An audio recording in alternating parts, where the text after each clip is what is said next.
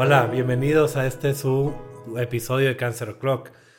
No sé si se dieron cuenta, pero ni nos cambiamos o fue tema de que es el mismo episodio de la vez pasada, ¿no? La continuación. ¿Tú qué opinas, Gary?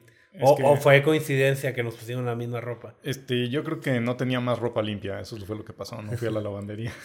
Ah, entonces buscaste lo que estaba más abajo de toda la semana y ya lo Reciclado, siempre hay que reciclar. amigo. Totalmente, No, no. No, la verdad es que estamos grabando este episodio desde la continuación del episodio que escuchamos la semana pasada. Te invitamos a escucharlo primero para poder continuar el día de hoy y hablar sobre mitos y realidades del cáncer de mama. Justo así.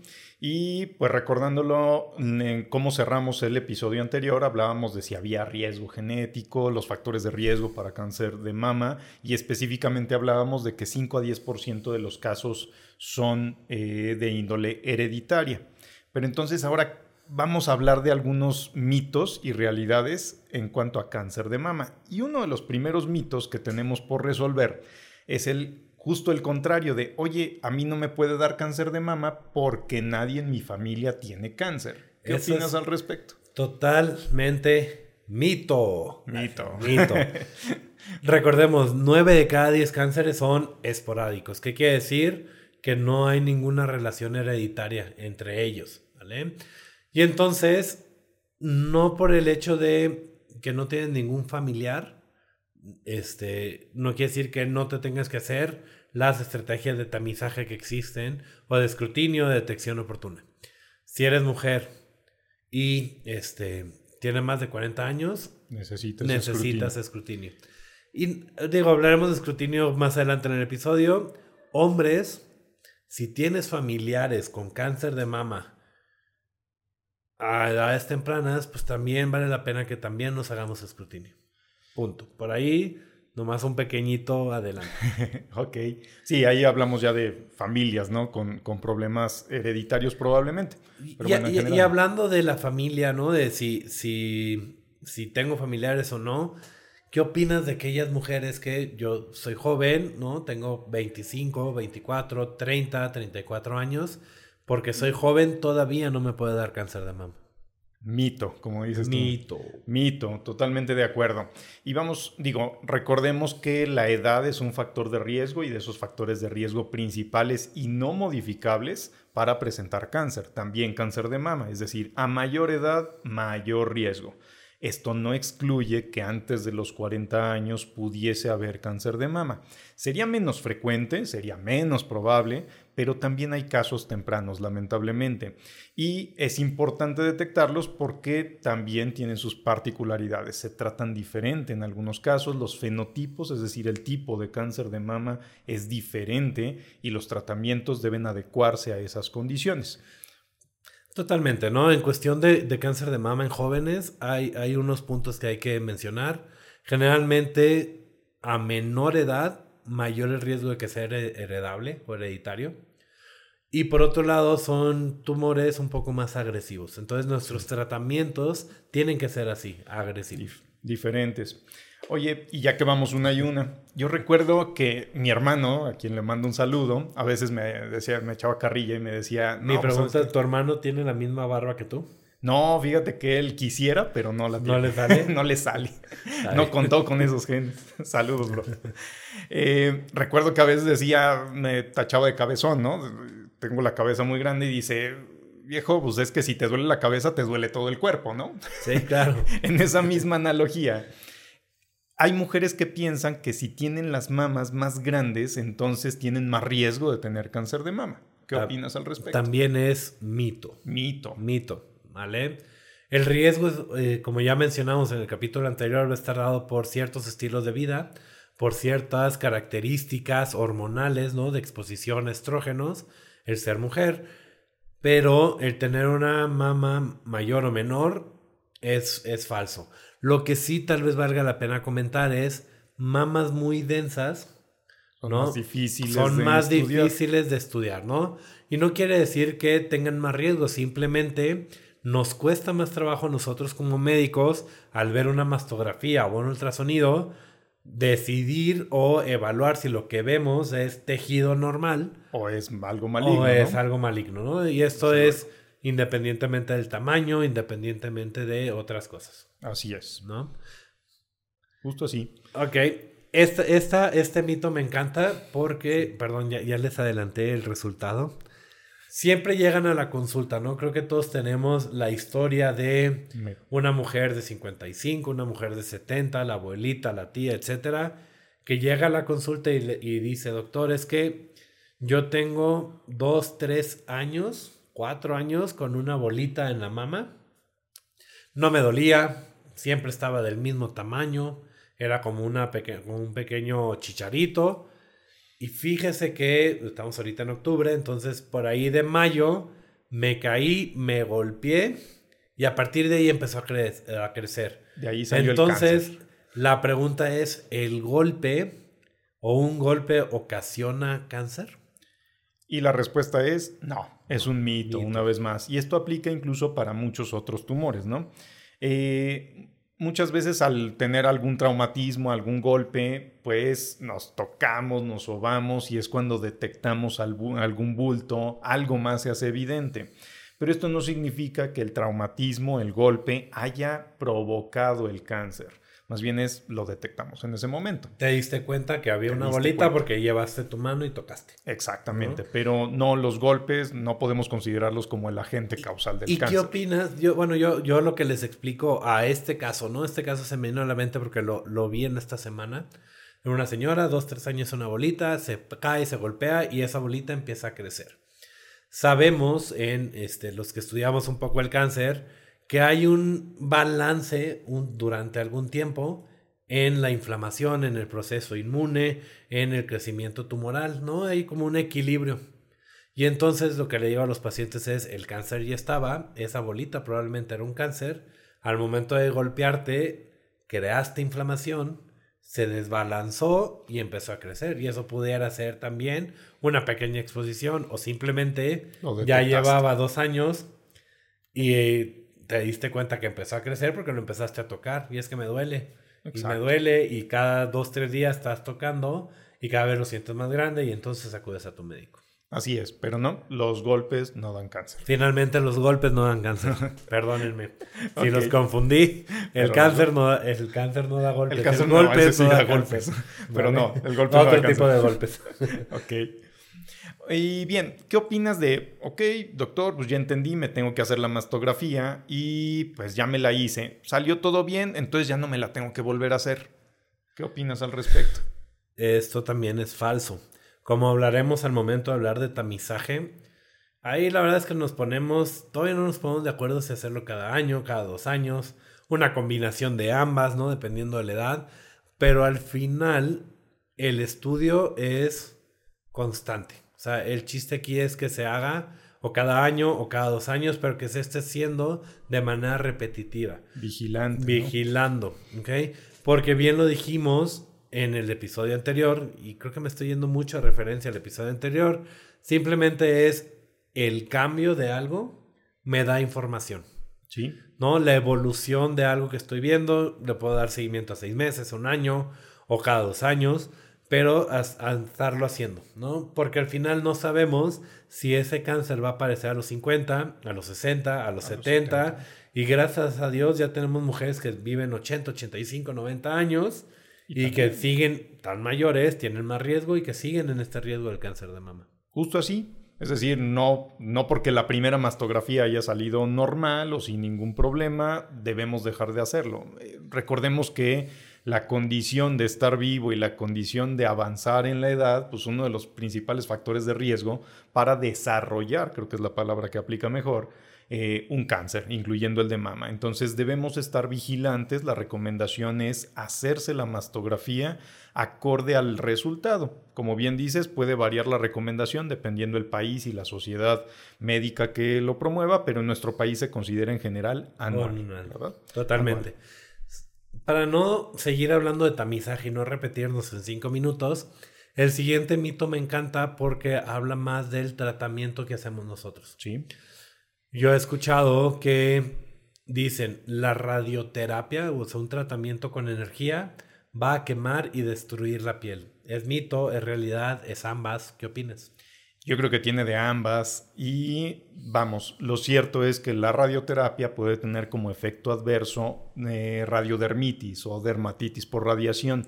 Sí, de alguna manera es como una, se parece eh, fenotípicamente a una quemadura por luz solar, ¿no? Eh, digamos, si vas a la playa, te expones mucho al sol, arde la piel, cambia de color durante algunas semanas o algunos días y se ve diferente y puede ocasionar un daño si se hace de manera repetitiva, ¿no? Como ya lo habíamos platicado en algún episodio anterior. Es decir, sí puede tener toxicidad cutánea, decimos los oncólogos. No obstante, sabemos que esta toxicidad suele ser menor, de menor intensidad y de bajo riesgo respecto a la enfermedad que estamos tratando. Es decir, es más riesgo no dar el tratamiento porque entonces le dejaríamos una oportunidad de crecer al cáncer que dar el tratamiento y ocasionar un poco de toxicidad cutánea. y local, ¿no? Al final es, es, un tratamiento local, localizado, donde pasa la energía es donde está la, el problema. Y en general esta toxicidad, digo, si bien primero puede arder un poco, dicen algunos pacientes, lo, lo veo con frecuencia, eh, puede cambiar de coloración durante algún tiempo la mama, pero en general se va recuperando al pasar del tiempo una vez concluido, ¿no? Y antes de pasar al siguiente mito, esto me lleva a otro. Hay personas que luego me preguntan, oye doctor, pero es que si me estoy haciendo mastografías de manera consecutiva, entonces eso me va a provocar cáncer. O, doctor, si me tengo que hacer tomografías, esto me va a provocar cáncer. ¿Qué opinas al respecto? Ay, ay, ay te encanta. El, el, aprietos, ¿verdad? Fui yo contra ti. Está bien, te, la dejo, ¿eh? Este, buen slider. Este, la verdad es que la radiación que ocasionan los estudios es mínima. Es mínima. Es mínima. Sin embargo, sí hay asociado la aparición de cáncer de mama al uso de mastografías y está documentado. Sin embargo, esto, lo repito, es mínimo. Es mínimo. No recuerdo bien la estadística, la verdad, pero si, si lo trato de tirar el jonrón y, y volarla del, del, del, parque, estaríamos hablando de más de 100 mil mastografías para la aparición de un cáncer por mastografía. La dosis de radiación en general en los estudios que utilizamos son bajas y es algo que se está estudiado y aunque sí existe el riesgo, el riesgo es muy bajito. Parece más riesgo no hacerlo. Digo, vivir es un riesgo, siempre tenemos que estar evaluando qué es mayor o menor riesgo. Hasta el momento nos queda muy claro que el mayor riesgo es no hacer la detección oportuna, eso nos pone en mayores problemas que hacerlo y el riesgo pequeñito que conlleva la radiación por la mastografía. Igual por las tomografías, aunque esto no es un método de detección, vamos ahí al punto, pero en muchos pacientes oncológicos se requiere estar haciendo tomografía de vigilancia para ver cómo va avanzando el tratamiento, cómo va retrocediendo el tumor y eh, dependiendo el caso, ahí sí, el médico, el oncólogo debe evaluarlo de manera muy particular, pero en general es más riesgo no hacer el estudio. Esto para tranquilidad del Totalmente, se hace, ¿no? Si hay, todo lo que hacemos tiene riesgo. Así es. ¿No? Y, y, hablando de riesgo y radioterapia, el siguiente este, enunciado quiero ver si tú me lo logras definir porque... Pero quitas la sonrisa porque me hace reír a mí. Este, hay pacientes que llegan al, al, consultorio y me preguntan, oiga doctor, yo voy a recibir radioterapia. Esa radioterapia se queda en mí, en, en, mi pecho, en mi cuerpo, y por ende no puedo estar cerca de, de mis familiares o no puedo cargar bebés. Esto se queda radioactivo, o sea, emito yo después radiación. ¿Qué, qué sabemos de eso? La respuesta es que tenemos que pedir que venga uno de nuestros colegas radiooncólogos para orientarnos, ¿no? Estamos hablando mucho de radioterapia, es lo que veo. Pero no, digo, de manera anticipada, no, no es un factor de riesgo, eh, digamos, la persona que recibió radiación para quienes le rodean en los siguientes días. No se acumula ahí la radiación y después se emite a terceros. Eh, no es un fomite, no es un... No, claro, y, entra dentro del mismo mito de si estoy en tratamiento no me puedo acercar a, la estufa, al micro, a ciertos este, electrodomésticos, televisiones, cine, etcétera. Estoy en tratamiento, no debo de salir, tengo que estar en mi cuarto. La verdad es que no. No, no y, al, y al contrario, eso creo que sí tiene implicaciones psicológicas, emocionales, sociales importantes. El que se siente el paciente quizá excluido de, eh, o peligroso para sus, sus familiares y pues no tendría por qué ser. Al contrario, en esta etapa del tratamiento se requiere mucha cercanía, se requiere acompañamiento. Entonces, pues no, tranquilos, no es un factor de riesgo para quienes le rodean. Y bien, eh, cuéntanos, George, digo, no sé si nos puedas contestar esto, pero veo ahí en nuestra pantalla, dice, la mastografía duele, ¿tú sabes? Nunca me he hecho una. Espero no necesitarla. Esperemos que no. Porque al final, gracias a Dios, en mi familia no hay tantos pacientes o tantas mujeres con cáncer de mama. Sí hay. Como para considerar que un hombre necesita. que yo te, o sea, que un hombre de mi familia tiene riesgo. O sea, sí tengo ahí un par de tías. Saludos a León. Este, que tienen este cáncer de mama. Varias, ¿no? Del lado de mi mamá, del lado de mi papá. Este, sin embargo, este, pues no no te has hecho una. No me he hecho una. Para contestar, creo que depende mucho de la mujer que se lo haga. ¿Por qué? Porque te puedo decir de experiencia propia, mi mamá dice que es el peor estudio del mundo, que es dolorosísimo, que es lo peor, pero también tengo muchas pacientes que dicen, pues, es molesto, es molesto y ya. lo que sí es que el dolor es pasajero. O sea, es durante el estudio y, la verdad es que las, las, mujeres que se lo han realizado van a entender que es un, o sea, se presiona para expandir el tejido y poder verlo. Y eso es lo que duele, ¿no? Es como si yo aplastara la mano durante un par de segundos y duele, ¿no? Desde luego. Y puede seguir doliendo un par de, de minutos o horas después, pero la verdad es que mucho de este dolor se quita solito y no necesitamos dar ningún analgésico. Habrá quien sí, después de hacerse el estudio, se tome su ketorolaco, ibuprofeno, algún este, analgésico antes, ¿no? Así como, ya sé que me va a doler, me lo voy a tomar antes para que no me duela tanto. Pues Pero sí, lamentablemente sí duele. Volviendo al punto anterior, el riesgo del dolor chiquito, detección oportuna y tratamiento beneficio. y y beneficio enorme, ¿no? ¿Vale? Muy alto justo así, digo, es difícil creo opinar sin haberse hecho una, ¿no? Digo, y como hombres, pues es difícil opinar, pero lo que dicen la mayoría de nuestros pacientes es, eh, pues sí, sí es molesto, no es un estudio cómodo, pero pues el beneficio es innegable. Hay otro, este, otra pregunta que me hacen es, que, oye, bueno, ¿qué opinas tú también de los desodorantes, los, los desodorantes en spray y en talco que se aplican en axila? Pueden o no ocasionar cáncer? Ok, buena pregunta, buen mito. Yo diría que en general la respuesta es no. Sin embargo, hay que considerar algunas variables ahí. Esta cuestión del talco, un polvo inorgánico, se ha empezado a asociar con algunos tipos de neoplasia y sobre todo representa un problema porque tiene una latencia a largo plazo. No todos los talcos, digo, depende de los componentes de ese polvo, pero de preferencia con mama, en generalmente con mama, no. Con mama no, generalmente cuando hablamos de talco y cáncer hablamos de, pulmón. pulmón o inhalación. Ovario incluso, hay por ahí algunos datos. Ovario, peritoneo, ¿no? Que, sí. que es donde hemos visto esto de talcos inorgánicos. Y es con ciertas formulaciones. Pero ¿eh? Eh, la verdad es que este mito es muy interesante porque no sabemos de dónde salió. Mm, yo me imagino, y es meramente imaginación, que por la asociación de la axila, ¿no? De, manera a, Lo, a lo que voy es, yo, yo lo, lo, estudié para, para una plática que di hace un par de meses, y la verdad es que nadie había dicho, o sea, los desodorantes y los talcos y todo esto llevamos usándolos pues ya varias décadas. Décadas. Pero a final. Algunos, no todos. A final. Pero, no voy a decir quién, Gerardo. Este, tú me estás escuchando. Pero te este, convendría pero usar. te convendría utilizar desodorante más seguido. Ya sacaste al balcón a tu amigo, nada más. No, no, no voy a decir quién es. No, ocasiona cáncer, no te preocupes. No ocasiona cáncer, úsalo, por favor. no, este. A finales de los 90 empezó a salir.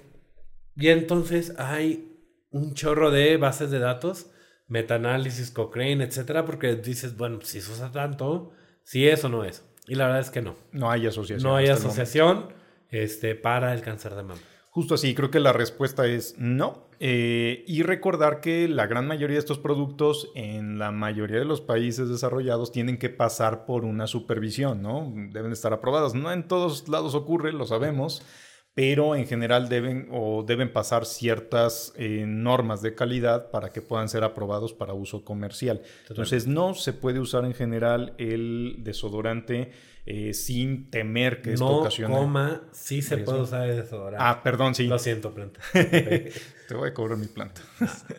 este, sí, no, no se requiere, digamos, no es, no es un factor de riesgo notorio, no es un factor de riesgo para cáncer. Lo que sí es, podría tener implicaciones dermatológicas para las pacientes que están en tratamiento, entonces ahí quizá acudir con su dermatólogo para que le sugiera la mejor formulación sería lo adecuado, ¿no? Totalmente. ¿No? Y más cuando estén en radioterapia. Exacto, ahí es otro tema, pero no, el desodorante no ocasiona cáncer Ok. de mama. Oye, y que te dé cáncer de mama. Ah, perdón, te tocaba a ti, pero ya me adelanté. Así es. O sea, siempre. porque, no sé, esto me ha llegado mucho. A mí sí me llegan pacientes con esta, con esta duda.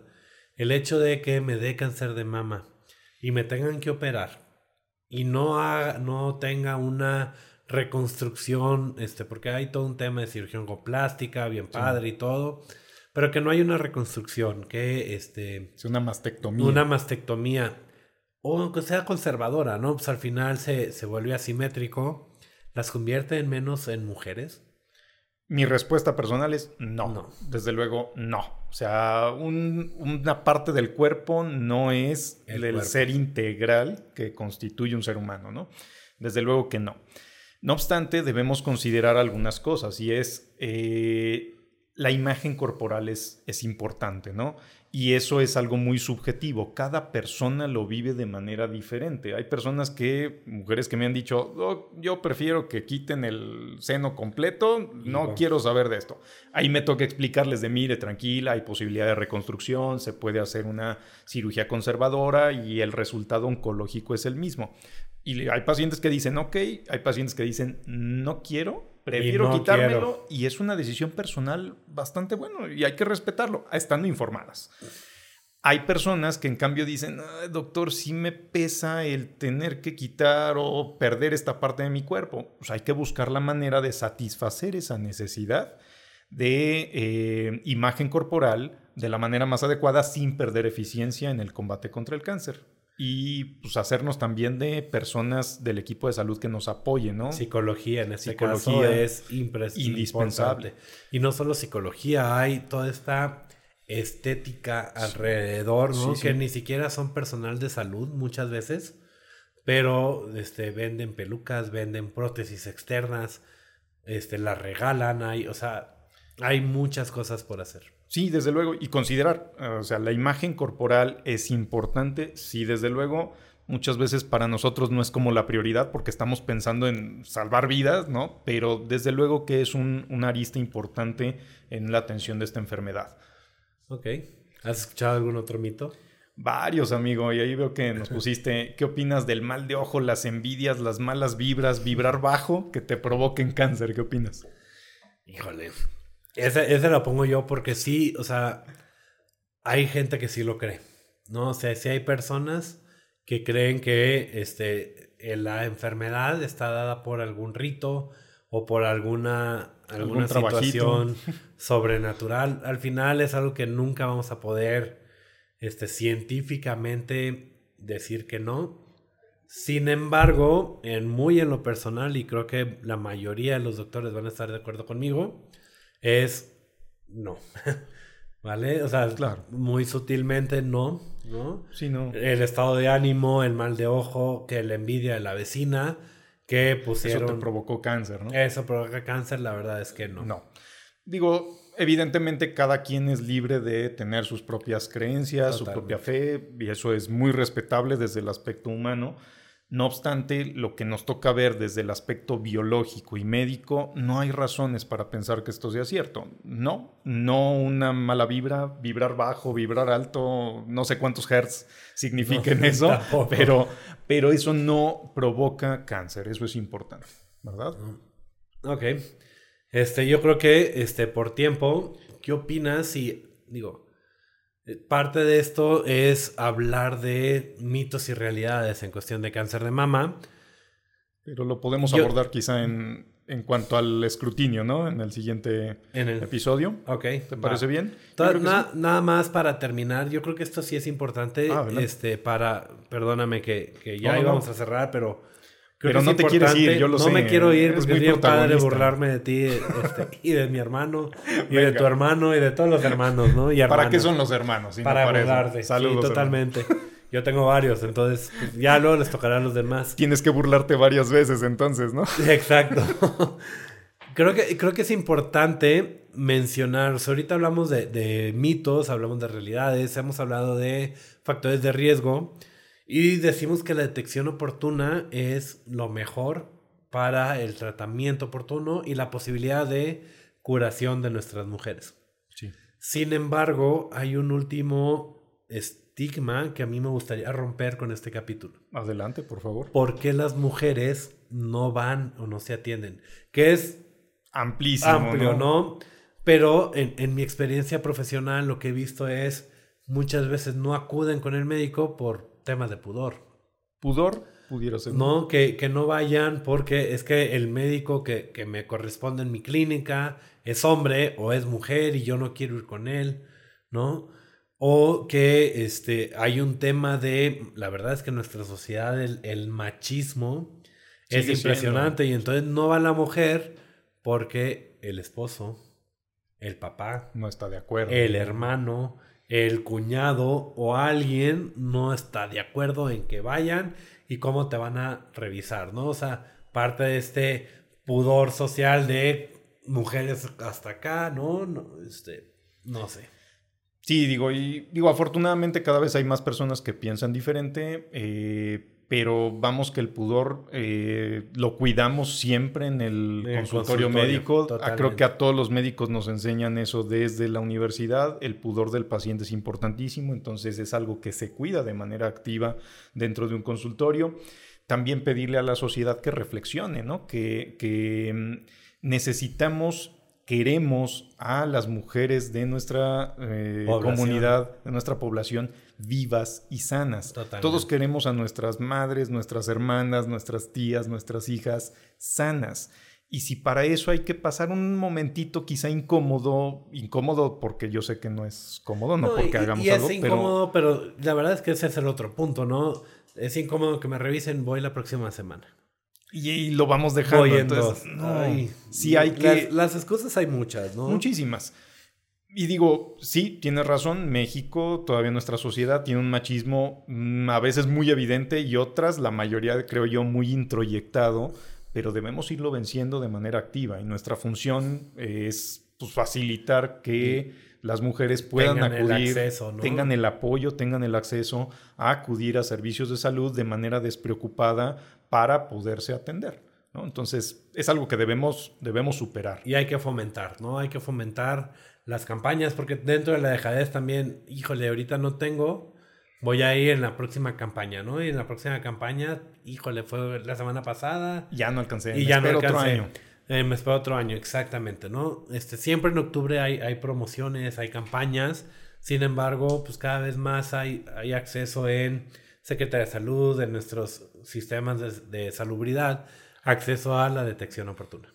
Así es. ¿No? y Entonces- hay que aprovecharlo. Con eso yo creo que ahora sí ya terminamos, ¿no? No es, no es castigo divino que, que, que a la mujer le dé cáncer de mama. No, es una enfermedad. Es una enfermedad, hay que buscar atención. Por favor, acérquense a su médico, a su doctora de confianza. Tengan, tengan la... No sé cómo decirlo. La confianza. La confianza, sí, pues ya, pero no me quería repetir. Tengan la confianza de acudir con su este, personal de salud. Háganse estudios que los vamos a comentar en la próximo capítulo. Pues bien, nos despedimos. Nos no vemos hasta en la parte 3. Nos vemos.